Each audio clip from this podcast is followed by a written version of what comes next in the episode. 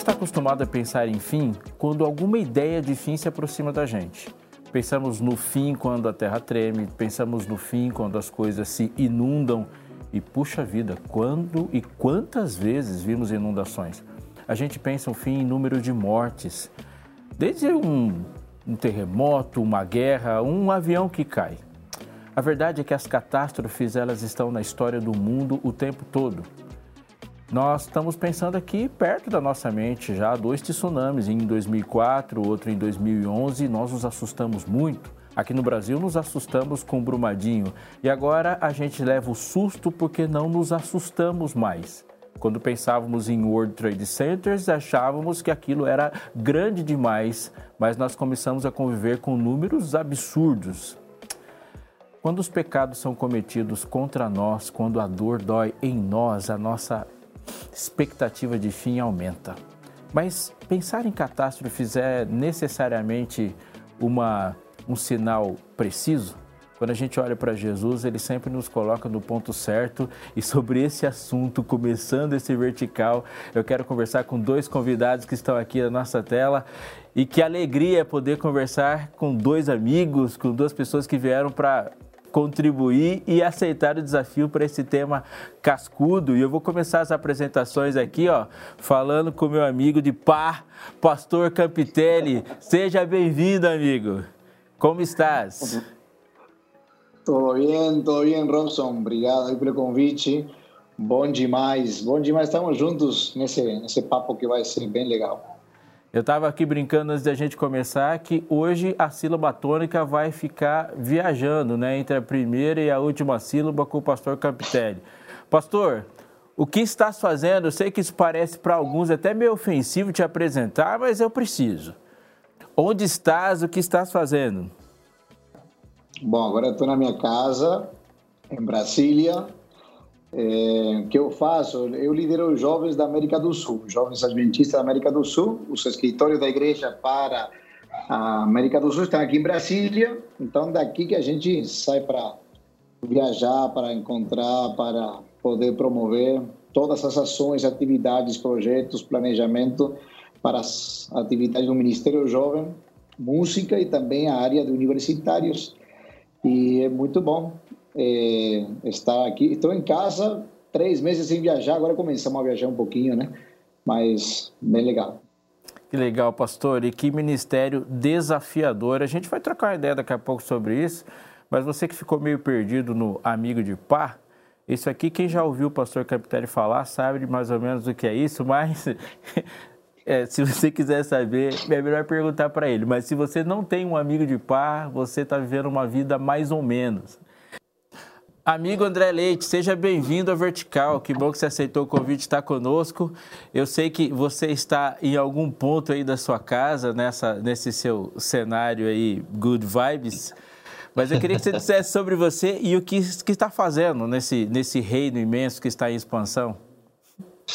Oi, pastor Robson. Oi, pastor Campitelli. Oi, pessoal que está acompanhando aí é, o Vertical. Bom, é, eu sou jornalista é, eu trabalho na Rede Novo Tempo de Comunicação, especificamente na TV Novo Tempo. Minha função é como diretor artístico da TV, é, mas eu faço um bico também, que a maior parte do pessoal que de repente pode vir a me conhecer é, conhece o meu trabalho por causa do bico que eu faço de apresentador do Bom de Bíblia, que é um game show é, da TV Novo Tempo, né? Então é um, um game show aí que é baseado, inclusive, num projeto que é está ligado aí com é, projeto, um projeto da Igreja Adventista de estudo da Bíblia para os desbravadores, né, que existe há muito tempo, chamado Bom de Bíblia. A gente, como está todo mundo na mesma, no, no, na, no, mesmo projeto, na mesma missão, a gente abraçou o nome e expandimos aí para ser um game show para televisão também, para todo o Brasil. Já faz uns dois anos que a gente tem o programa no ar. Aí. Que legal, seja muito bem-vindo. E eu já vou começar jogando no seu colo uma pergunta que está aqui na minha mente. Quero, quero deixar bem claro que bons de Bíblia são os participantes do programa, não eu. Eu só. ele só faz arte, né? Ele só faz arte. Diretor artístico, ele faz arte. Nunca parou de fazer, né? Um de no... Alguns de nós param em algum momento, outros não. Mas eu, eu percebo que a gente está vivendo no mundo do meme. Uma frase que me disseram que me provocou bastante, que eu vejo que é uma boa, boa leitura da realidade, é de que, por exemplo, sobre política, houve um momento em que a política se apropriou dos meios de comunicação. Hoje, a gente vê um fenômeno do meio de comunicação se apropriando da política, mas não só da política, de qualquer debate que gera tensão e alimente. Então, agora, o objetivo saiu do final. O objetivo está no meio. E não importa como que as conversas terminam, o importante é que elas não terminem nunca. E a gente está vivendo um momento onde as conversas não terminam e elas alimentam muita coisa. E eu estou fazendo uma pergunta para um jornalista, né? Como que é essa tentação e como você lê essa tentação global de que as coisas fiquem tensas, que as coisas fiquem polêmicas, que as coisas não se fechem em notícias, mas que uma notícia gere outra. É, é, há um, um, um negócio, inclusive entre nós, não sei se você percebe isso, de que é melhor falar sobre coisas que não têm fim, né? Olha, é, do ponto de vista jornalístico, tudo aquilo que gera audiência é interessante, né? Então, é por isso que você tem programas que trabalham com aquilo que é sensacional, e aí disso você tem a palavra sensacionalismo, é, e as pessoas se alimentam disso é, porque dá audiência. A gente gosta daquilo que é espetacular. Tem uma frase comum que geralmente você ouve na primeira aula de jornalismo, quando você está numa, numa sala de aula na faculdade, é, e eu fiz jornalismo, inclusive no NASP, né? É, você está aí no NASP, então eu fiz faculdade de jornalismo no NASP, e eu lembro, numa das minhas primeiras aulas, o professor falar assim: olha, em jornalismo tem aquela máxima, o que dá notícia não é o cachorro que mordeu o homem, porque isso pode acontecer todos os dias, mas sim o homem que mordeu o cachorro. Isso é incomum. Então, isso chama a atenção, isso dá audiência.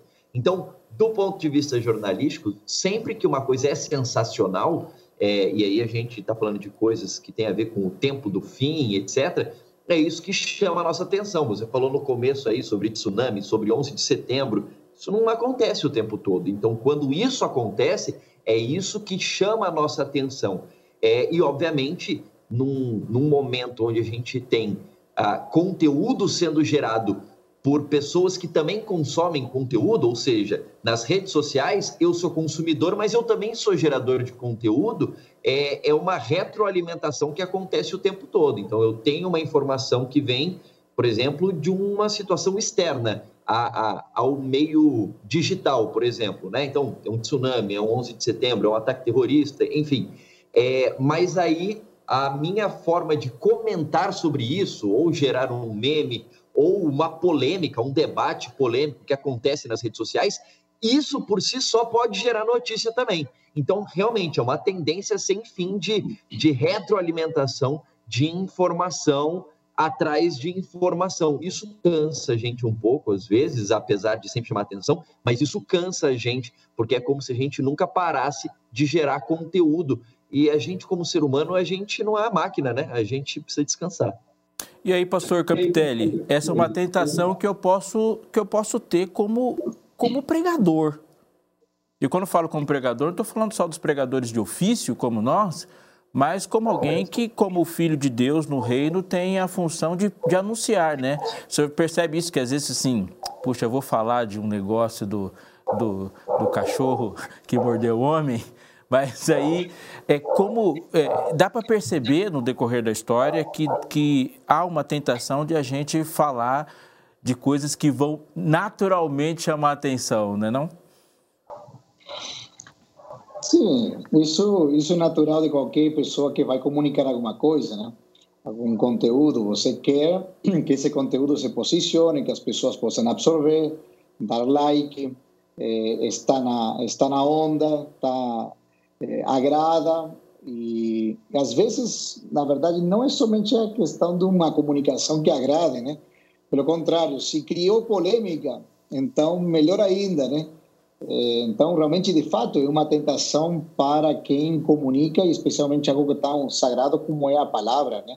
E eh, questões sensacionalistas ou procurar eh, encontrar um equilíbrio entre as coisas ou sinais que de fato estão acontecendo e virão, e há uma apresentação disso aí, também tem que ser avaliado, ou a negligência também de não falar desses assuntos para poder supostamente agradar a todos os públicos e tentar pescar em um aquário muito manso, né? Muito muito tranquilo, em águas muito tranquilas. Então, de fato, é uma é, é um, é um desafio que todo pregador da palavra vai é, vai ter em também a necessidade de se posicionar quando deve ser, mas de que maneira fazer isso para também as, o público, as pessoas, o crente, aquele que vai ouvir acerca destes assuntos possa absorvê-lo, entendê-lo e se comprometer também para anunciar eh, esse tal evangelho que a gente fala tanto e prega para os últimos dias, nos tempos finais, nos tempos mais turbulentos da história do mundo, o qual a gente está vivendo, né? Eu percebo que o ser humano é um ser adaptável. A gente sofre, a gente enfrenta. Nós estamos vivendo um momento em que é, é, é um desafio para uma geração. A gente lida e eu não consigo é, localizar perto de mim nenhuma pessoa que não esteja enlutada. Não há mais essa, essa categoria não enlutado num país que enterra tanta gente por uma causa só, a gente está falando de outra. Mas ao mesmo tempo que a gente aprende a sobreviver com isso, eu não posso correr o risco de, num mundo que vem é, numa sequência de catástrofes, criar uma anestesia mental a isso e aí eu não consigo perceber mais as coisas? Pastor Campitelli, você vê esse efeito na, no seu público, em, é, nas pessoas que você espera a reação? É, é dá para perceber no mundo isso mesmo, dessa anestesia? E se existe, né? O que, que a gente faz com isso?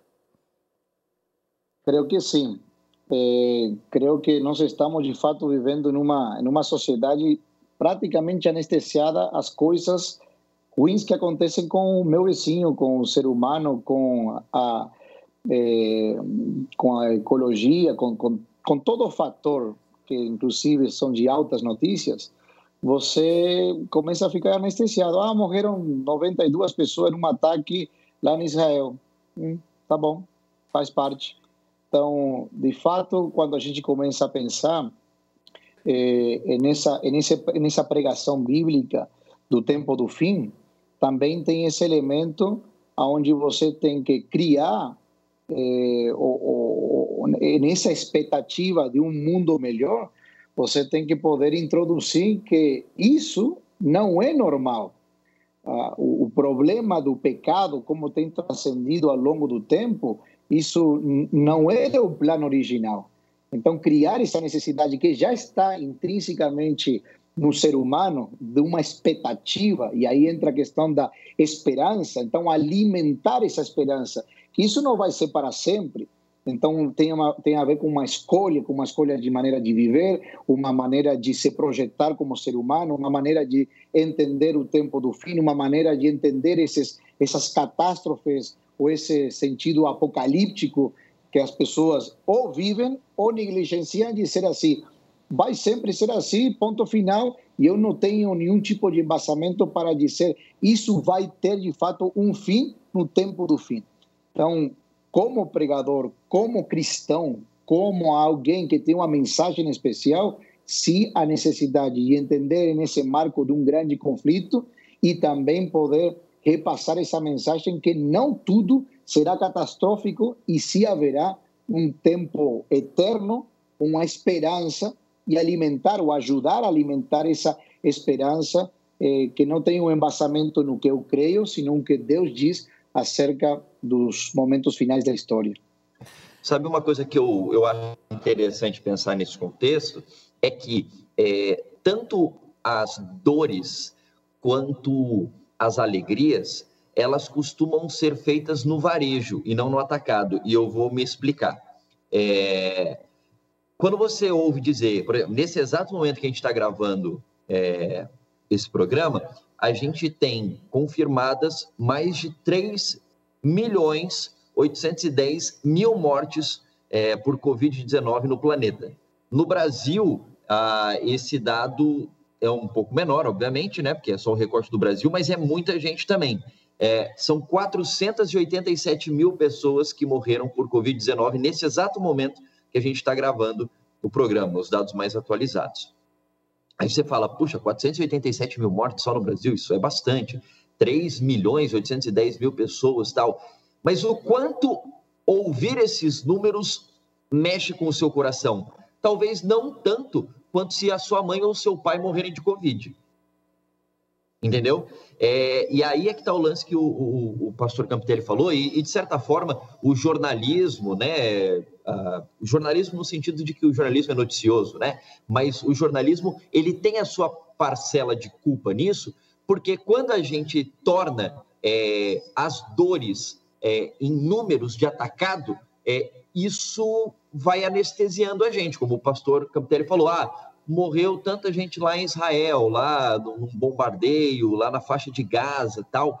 É, tanto é que quanto mais próximo, inclusive geograficamente, uma tragédia fica da gente, é, mais a gente costuma sentir. Então, por exemplo, se morrem, sei lá, 50 pessoas num atentado terrorista no Irã ou no Iraque, muito provavelmente você que é aqui do Brasil você não vai se sentir tão impactado a colocar, sei lá, uma hashtag Pray for Irã ou Pray for Iraque, porque, cara, você está tão acostumado a ver isso no dia a dia que você já está anestesiado. Agora, deixa um atentado acontecer em Paris, um atentado acontecer nos Estados Unidos, que é dentro da sociedade ocidental, está mais próximo de, um, de uma realidade semelhante à sua, Aí você começa a ter gente compartilhando fotos quando esteve em Paris, porque está sentindo mais dor, porque teve um atentado em Paris ou nos Estados Unidos, alguma coisa.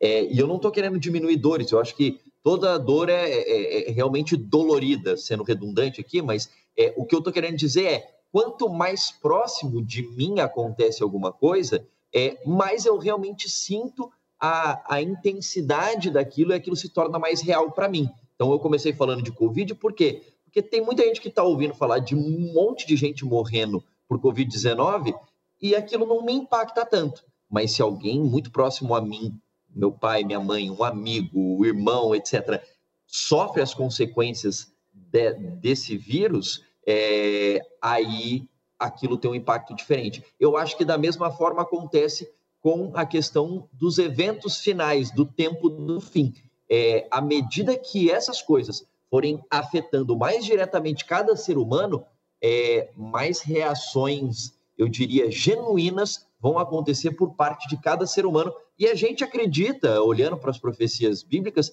que naturalmente todo ser humano vai ser afetado por isso em algum momento e vai ter que tomar uma decisão pessoal. É, então, se você ainda não tem sentido na sua vida, você que está assistindo esse programa, os efeitos do tempo do fim na sua vida, ao ponto de você ter que tomar uma decisão, eu te garanto, em algum momento isso vai chegar para você.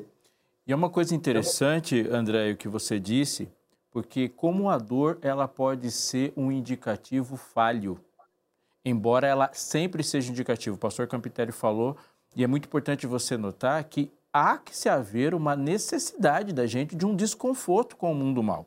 E nesse sentido, a dor, o sofrimento, elas exercem um papel mesmo que elas não sejam um plano de Deus para isso. Mas a gente tem que se ter um desconforto. Ao mesmo tempo, eu não conheço dores que eu não sinto. Ou você sente a dor do outro, ou você sente a sua. Mas se a dor que você não sente é uma dor que não existe. E nesse sentido, a gente começa é, é, a se preocupar com algumas confusões. Por exemplo, nós somos muito afetados com dores que afetam o nosso coração mas somos pouco afetados com dores que afetam o coração de Deus. Então, nesse sentido, eu me importo mais com assassinatos do que com idolatrias. Eu importo, me importo mais com traições do que com uma, uma frieza espiritual. Então, não, eu não percebo que o mundo está acabando quando a igreja está vazia, mas eu percebo que o mundo está acabando quando o hospital está cheio. Mas eu percebo mais ainda que o mundo está acabando quando o hospital está com gente que eu conheço lá. É aquela história de alguém que fala assim: olha, é, capotou um ônibus lá, morreu 40 pessoas no ônibus. Meu Deus do céu! Ah, aquele seu parente que quer pegar o ônibus não conseguiu pegar, está na rodoviária até agora. Graças a Deus. Mas continuou, mas já tem 40 pessoas mortas. Nós somos assim seletivos. Eu tenho um texto aqui que eu quero jogar para os meus amigos. É, a conversa começa, e a minha Bíblia está aberta em Mateus 23, nos últimos versículos, quando Jesus olha para Jerusalém, sentencia e fala: Jerusalém, Jerusalém, estou chorando por você, porque haverá uma catástrofe sobre você. A vossa casa ficará deserta. Os discípulos, ouvindo isso, ficaram impressionados. E essa impressão não passa, ela continua no capítulo 24 e chegam para Jesus e falam: Jesus, dá uma confirmada para mim. É, olha lá para o templo, é isso mesmo? Vai destruir tudo? Não vai ficar pedra sobre pedra que não seja derrubada? Aí Jesus chegou chega para ele e fala: Jesus, quando acontecerão essas coisas e que sinal haverá da tua vinda da consumação do século? Na cabeça daquelas pessoas, eles estão com uma destruição em mente, eles estão vendo uma catástrofe, eles estão vendo o final, eles estão associando o fim do tempo, fim de Jerusalém, fim do mundo. E aí Jesus começa dizendo: Vede que ninguém vos engane, faz uma descrição, e aí eu destaco algum verso. O verso é o verso 6 do capítulo 24 de Mateus, que diz: Certamente você vai ouvir falar de guerra, ou seja, os jornalistas vão encher sua cabeça. Ouvireis falar de guerra. A guerra não precisa necessariamente acontecer no seu país. A televisão vai trazer guerra do mundo inteiro para a sua sala. Ouvireis falar de guerras e rumores de guerra, não se assuste. Ou seja, não, não é a hora de você. Suas malas têm que estar prontas, mas não se assuste. É necessário isso acontecer, mas não é o fim. Então ele não falou que guerra é o fim, ele falou que guerra não é o fim. E depois ele fala de terremoto e fome, depois ele vai dizer no verso 8, porém isso é o princípio. Mas a minha expectativa com guerra, com fome é tão grande que eu coloco isso tudo no fim quando ele falou: isso não é fim, isso não é fim, isso não é fim. Quando ele fala muitas vezes que isso não é fim, ele fala: agora eu vou falar para você o que, que é fim. E será pregado o evangelho do reino para testemunho em todas as nações, e então virá o fim. Ele tira do militar, ele tira do político, ele tira do mal e coloca no evangelho a expectativa. Eu, como que eu equilibro, meus amigos? Então, já de cara já vou falar para o Campitelli, porque ele começa, né, e a gente vai embora. Como que eu equilibro a minha, o meu coração que deve ficar blindado ao mal, ao mesmo tempo ele deve ficar sensível ao mundo mal, e ao mesmo tempo ele tem que saber que há uma ação contra o mal e não a ação do mal comigo. Eu, eu não lembro mais o que, que, tem a ver a minha pergunta, não sei, mas pastor, é isso aí. não, entendi, entendi. E foi muito bom você colocar desde, desde essa perspectiva a, a, própria leitura bíblica, a cronologia do que Jesus está estabelecendo, né? E depois, obviamente, aí se conecta com Mateus 25, onde por primeira vez ele vai falar sobre o reino, mas está falando sobre a escatologia, está falando sobre o será, porque no 13 ele vai descrever como é o reino, né? É semelhante ao grande mostarda, tudo aquilo lá, né? E depois vai falar o como será, mas para ser no, no ponto final, vai passar algumas coisas. Então, há uma alerta, há uma advertência. A gente não pode excluir essa advertência, essa admoestação, ou como será antes de, do, do último sinal, porque se vai tá falando, são sinais de fato, é, mas não vão preestabelecer que de, de aí em diante acabou tudo, né? É, e não de uma perspectiva, Jesus até, como você mesmo colocou, não está jogando a parte catastrófica como o principal motivo para a pessoa se amedrontar, ficar de maneira inestável, e se não trazendo realmente a esperança. E também aí ele coloca o mais interessante e importante que ele coloca a missão no coração daquele que diz ser seguidor de Jesus. Então, você me segue, você quer realmente a vida eterna, então, mas não se concentre naquilo que somente vai acontecer. Eu vou descrever, vou falar sobre isso. Vai acontecer a curto prazo a destruição de Jerusalém, etc. E depois, no tempo do fim, acontecerão aquelas coisas. Mas não, não fique desesperado, não se turbe o vosso coração. Depois diz, eh, ou explica diretamente em João. Você tem que vivenciar esse tempo do fim com a expectativa do reino que virá, um reino que permanecerá mas virá por consequência de uma pregação que a pessoa eh, será ou influenciada ou também vai influenciar, e então aí que uh, vem a, a, pregação da. E, e, então virá, virá o fim.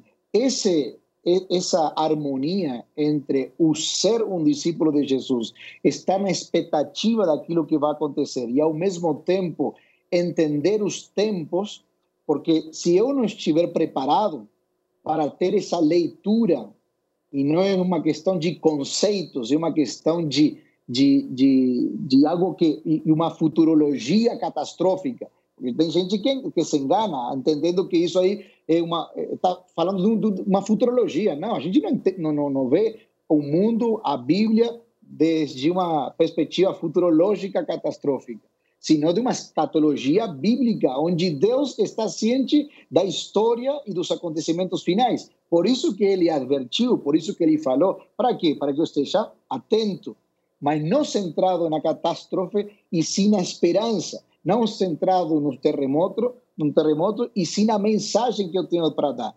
E eu ser partícipe da Missio Dei, ser partícipe dessa missão que ele quer me entregar, dizendo: enquanto você não entender, compreender e vivenciar esse evangelho eterno, então tudo aquilo lá você pode conhecer muito sobre sobre a catástrofe que vai acontecer, mas não, não vale de nada, porque o que vale sim, ao final de contas, é essa pregação aonde aí sim, é, é, André, é uma questão individual, tem a ver é coletivo, mas é um chamado algo individual, uma compreensão pessoal do que estão vivendo e, ao mesmo tempo, como eu adapto isso para viver com os olhos também nessa esperança que é a vida eterna, que é morar com Cristo para sempre. Tem uma, uma coisa que me, me chama a atenção. Eu sou, eu gosto muito de história. Eu sou jornalista, mas eu gosto bastante. Sei que o Pastor Robson também gosta aí bastante de história, né, Pastor? Opa. É, você é formado em história também, né? Se eu, se eu não me engano. Sim, sim. É, e, e, eu gosto de olhar as coisas da Bíblia, e é importante você entender dentro do contexto histórico ah, da, das coisas que são escritas. E é muito interessante parar para pensar. Você falou, por exemplo, né, da, da destruição de Jerusalém ali, se eu não me engano, foi por volta do ano 70 depois uhum. de Cristo ali. É, e aí eu acho muito interessante pensar que todos os, os primeiros cristãos ali, os seguidores de Cristo, viviam na eminência de Jesus voltar. Eles não estavam pensando assim que ia chegar. A gente está agora aqui em 2021 depois de Cristo, né? De acordo com, com alguns arqueólogos, teólogos, tal, Jesus ele morreu, ressuscitou no ano 31 depois de Cristo. Então a gente está vivendo aqui basicamente é, 1990 anos depois que Jesus morreu, ressuscitou, falou eu vou voltar. É, esses caras que estavam lá no começo não estavam imaginando que ia levar todo esse tempo, mas eles viveram muito na expectativa de que Jesus já estava prestes a voltar. E é muito interessante é, perceber isso no texto bíblico. Por exemplo, Paulo, né, que, que ele escreve ali uh, em 1 Tessalonicenses 4, é, até procurar eu não sou Leandro Quadros, mas eu vou tentar lembrar aqui, acho que é 4, 14, 15, que ele fala com os Tessalonicenses, se eu não me engano, é uma das primeiras cartas, inclusive, que Paulo ele escreve, é, acho que é por volta do ano 50 ali, então mais ou menos uns 20 anos depois que Jesus morreu e ressuscitou, ele escreve sobre a vinda de Jesus para os Tessalonicenses, questão de morte e tudo mais. E aí eu achei aqui o texto aqui, olha, é, 1 Tessalonicenses 4, 14 e 15, olha como é que Paulo escreve, é muito curioso. Porque se cremos que Jesus morreu e ressuscitou, assim também aos que em Jesus dormem, Deus os tornará a trazer com ele. E aí, olha como é que ele escreve: Dizemos isto a vocês pela palavra do Senhor, que nós, nós, ele está falando para os Tessalonicenses ali, ele está se incluindo, que nós, os que ficarmos vivos para a vinda do Senhor, não precederemos os que dormem. Ele está na expectativa de que Jesus volte no tempo dele. Então, assim, é, é uma questão que está intimamente ligado com o fato de ser cristão, a iminência da volta de Jesus. E aí você vai vendo, o cristianismo, o tempo vai passando, as pessoas vão morrendo e as pessoas vão, vão vivendo, e elas vão olhando para as profecias bíblicas e elas vão imaginando que a, profecia está se cumprindo no tempo delas. Você vai ver a, própria origem da Igreja Adventista do Sétimo Dia está ligada diretamente com a, a, a perspectiva da volta de Jesus. E você tem, né? Se você que está acompanhando aqui não sabe muitos detalhes sobre isso, depois você procura lá Procura, joga no Google. Grande desapontamento, 1844, você vai entender coisas que aconteceram e que a partir de um desapontamento vem a, a origem da Igreja Adventista do Sétimo Dia. O que eu acho muito interessante, né? A, a, a crença que eu tenho hoje ter começado a partir de um, de, um, de um desapontamento relacionado à volta de Jesus. Mas o que é muito interessante é que um dos caras que estava ligado com esse desapontamento, que era o William Miller, que ele falou que Jesus ia voltar entre 1843 e 1844, e aí eles refazem os cálculos e eles falam, não, é dia 22 de outubro de 1844 Jesus vai voltar, e a gente está aqui em 2021, Jesus não voltou, né?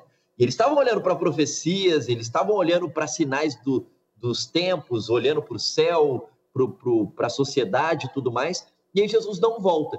E o que eu acho muito interessante é uma coisa que está no meu coração, porque estava no coração dos pioneiros é, do movimento adventista, é uma frase do, do Guilherme Miller, né, o William Miller, enfim. Para quem não sabia, William em inglês é Guilherme em português. Mas vamos lá. É, ele fala assim, né? Eu, é, eu vou transliterar, tá? Eu não lembro de cabeça, mas ele fala assim: é, eu não sei quando é que Jesus vai voltar depois dessa decepção, mas ele fala assim: mas eu vivo na expectativa de que ele vai voltar para mim hoje, hoje e hoje. Por quê? Porque eu não sei quando é que eu vou morrer. Entendeu? Jesus, tipo, pelo contexto bíblico, a gente entende que quando eu morro, a próxima coisa que vai acontecer comigo é que eu vou ressuscitar ou para salvação eterna ou para perdição eterna. Então, a, a, a volta de Jesus para qualquer ser humano, ela só tem uma duração de uma vida. É o tempo da minha existência, que é o tempo de eu tomar as minhas decisões. Pode ser que eu, você, pastor Robson, pastor Campitelli e pessoas que estão nos assistindo, a gente veja Jesus voltar e a gente esteja vivo. Quando isso acontecer, a gente não passe pela morte. Mas Paulo tinha essa perspectiva também. Ele, ele, ele queria que isso acontecesse com ele também. Mas aconteceu. Ele estava olhando para as profecias e a gente está olhando para as profecias e olhando para muitas coisas, a gente imagina assim, cara, tá cada vez mais próximo.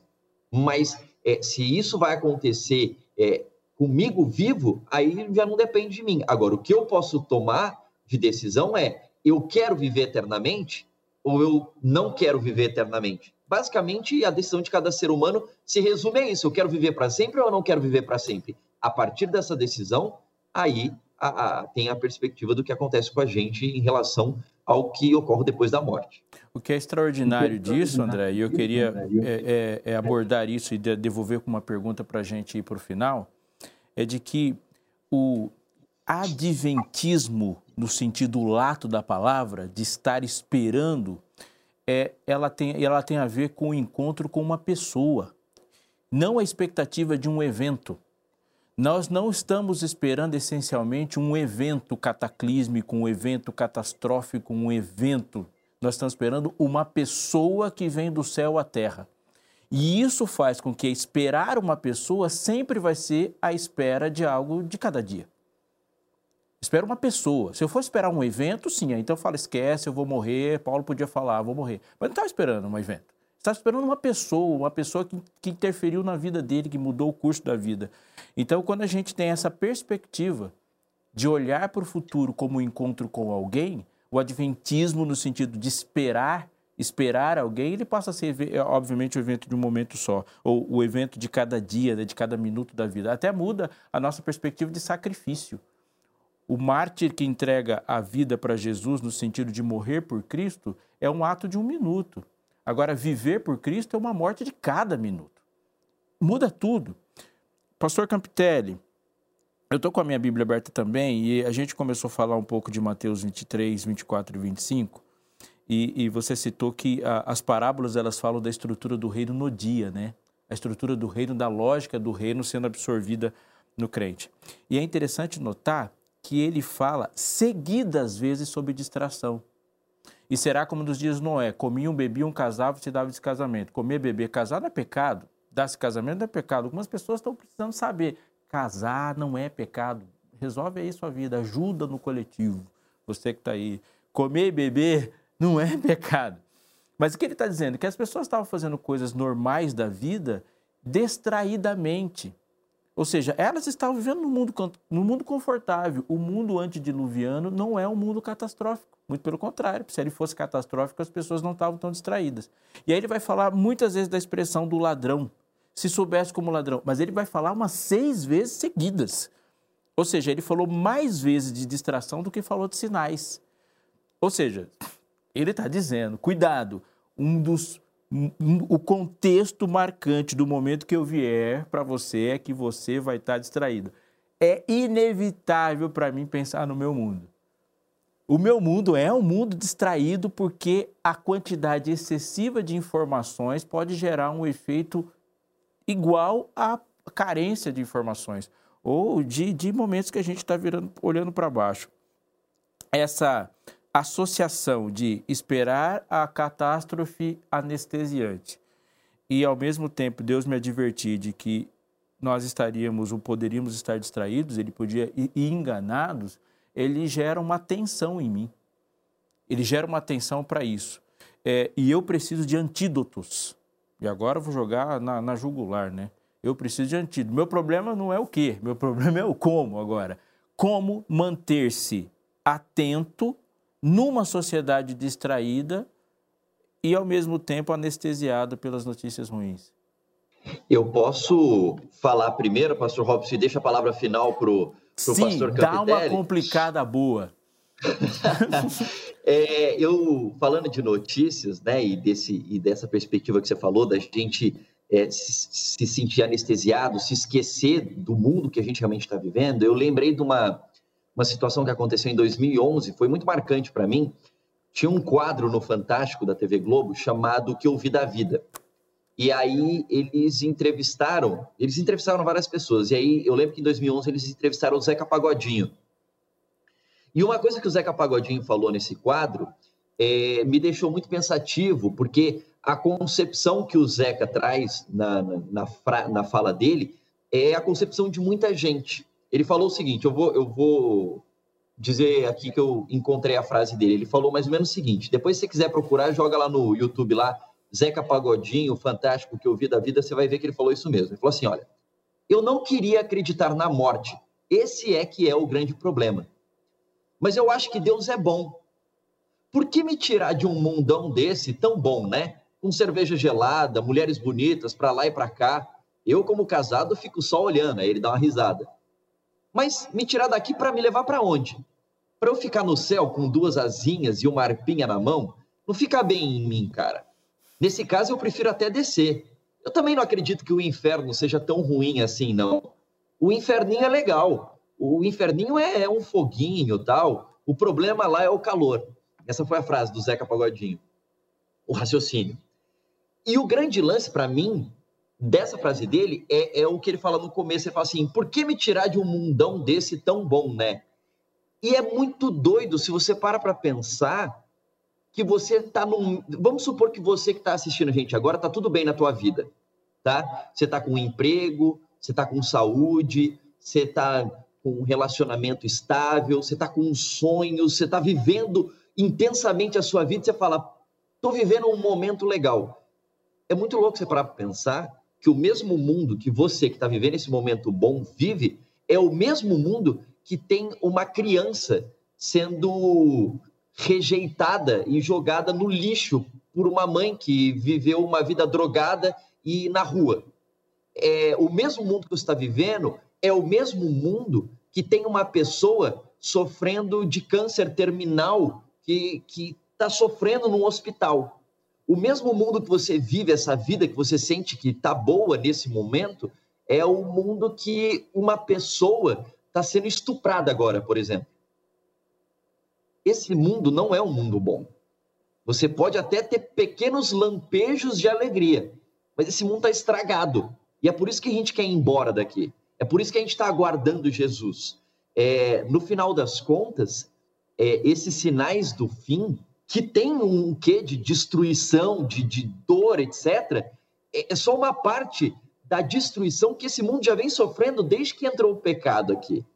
E é por isso que a gente não quer mais estar aqui. É por isso que a gente quer viver feliz para sempre. A gente não quer viver feliz um pouquinho. A gente não quer viver feliz em momentos. A gente quer viver feliz para ser feliz para a eternidade, entendeu? É por isso que a gente está esperando a volta de Jesus. E é por isso que a gente vive na expectativa da vinda dele. É, e aí tem gente que pode falar assim: ah, Jesus está demorando demais para voltar. Ele falou que ia voltar muito rápido. Eu gosto muito, esse é um dos meus textos bíblicos prediletos, que está em 2 Pedro 3, 9 é, na verdade, 3, 8 e 9, que Pedro fala o seguinte: Não se esqueçam disso, amados. Ele está falando para cristãos. Para o Senhor, um dia é como mil anos, e mil anos como um dia. Ou seja, ele está falando, a nossa perspectiva humana de passagem do tempo não é a mesma perspectiva humana, é, não é a mesma perspectiva de passagem de tempo para Deus. E aí ele termina dizendo: o Senhor não demora em cumprir a sua promessa, como julgam alguns. Ou seja, que ele vai voltar.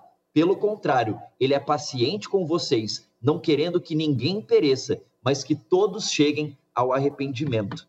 Então, é, para a gente pode parecer que está passando muito tempo, né? Tipo, Jesus falou que volta em breve.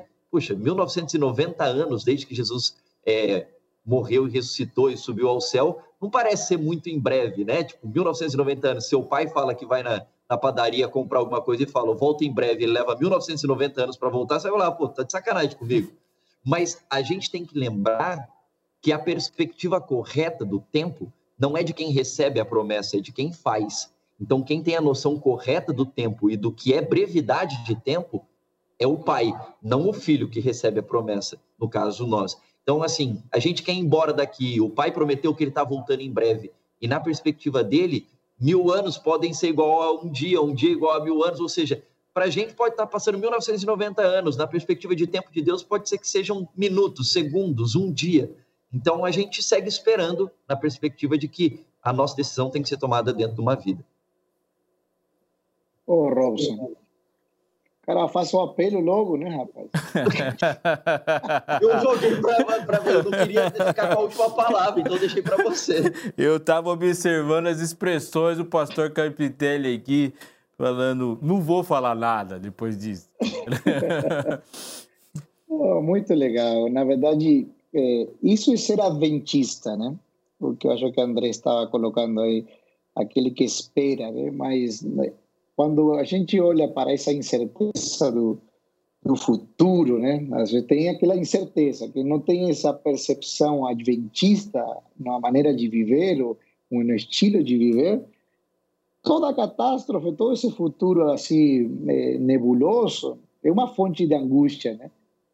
Mas, na verdade, quando eu sou do movimento do advento, quando eu conheço isso aqui e experimento essa vida em Cristo, de, dessa expectativa, dessa esperança que Ele vai voltar e que, de fato, eu quero um mundo melhor.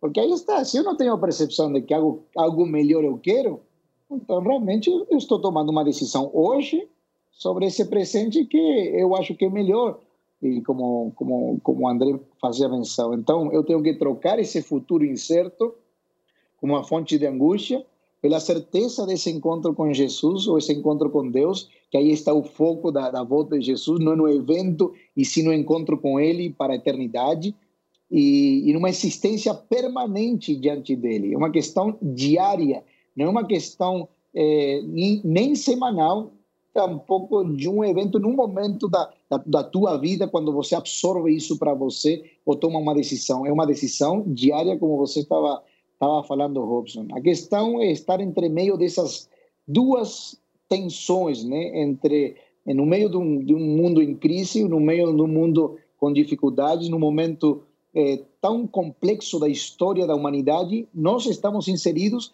E eu acredito que sim, Deus colocou um ADN dos últimos dias para aqueles que vivem nesses tempos finais. Um ADN especial. E entender que nós temos um protagonismo ao, ao, ao ver o que está acontecendo, ao estudar isso aqui, e não simplesmente como um conhecimento eh, intelectual, sino como algo vivencial, experimental. E isso vai trazer que eu faça parte sempre dessa alternativa de escolha, como diz André. É, é você que vai decidir, isso é uma decisão diária. Ou você é um desesperado, então todos os acontecimentos finais você vê desde uma ótica do desespero, ou você é um desatento. Então é negligente com relação a essa mensagem é primordial que nós temos para vivenciar. Ou você é desesperado e tudo é catastrófico e sensacionalista na tua vida, ou você também é desatento. Então aí vem o equilíbrio que dá a percepção do entendimento do que é o evangelho eterno hoje para a minha vida, viver o reino aqui e também entender que isso não vai ser aqui para sempre e há um mundo vindouro muito melhor. Isso não é simplesmente para alimentar um tipo de esperança oca em uma religião ou em um, em um em uma maneira de viver onde não tem uma centralidade de Cristo e sim do que eu faço para demonstrar que eu sou capaz de alcançar esse céu. Porque, na verdade, a obra que ele faz em mim é a questão diária e dessa percepção dos eventos finais, da, da escatologia, desde uma ótica bíblica, é, é, é confortante. Por quê? Por exemplo, fala Apocalipse, né, das sete pragas que estão contidas numa taça, e o povo diz, fica desesperado. Mas quando você já antevê, quando Cristo mesmo diz assim, eh, Pai, se é possível, passa essa taça, taça, né, essa copa, essa... Cálice. Cálice. Cálice, o cálice, né? É outra coisa, né? o cálice, se passa esse cálice é, de mim, mas se for tua vontade, eu bebo. Então, a, a, com relação ao tempo do fim, é uma escolha. Ou você bebe o cálice da ira de Deus, ou deixa que Jesus já bebeu para você. Ou você enxerga os tempos finais apocalípticos dizendo assim, tá vendo, é tudo, tudo ruim, tudo é, escuro. Ou você se antecipa e de graça aceita esse evangelho eterno. Ele já bebeu a, o cálice porque há justiça. E essa justiça é o quê? É que, que nós queremos o fim do pecado e para sempre estar com o Senhor. Então, é, é maravilhoso você ter uma vida cristã diária de, do reconhecimento de quem é Deus, o que Ele faz em nossa vida e o papel que nós temos a desenvolver em um mundo onde você não pode ficar desesperado e tampouco desatento, mas sim sendo diligente com uma mensagem que Deus colocou para um tempo do fim, com uma mensagem destacada para viver, proclamar e também demonstrar que é um Deus de amor, que é um Deus de justiça. Inclusive, temos um Jesus, que é o nosso intercessor, que está intercedendo a nosso favor. Então, não tem como perder, não tem como dar errado. Somente você basta escolher qual o caminho que você vai querer andar, né? Vertical é um programa semanal disponível em muitas plataformas e você pode ouvir e escolher onde ouvir, onde você quiser. Aqui transmitimos também pelo YouTube. Você está assistindo, se você está assistindo pelo YouTube, no canal do NASP.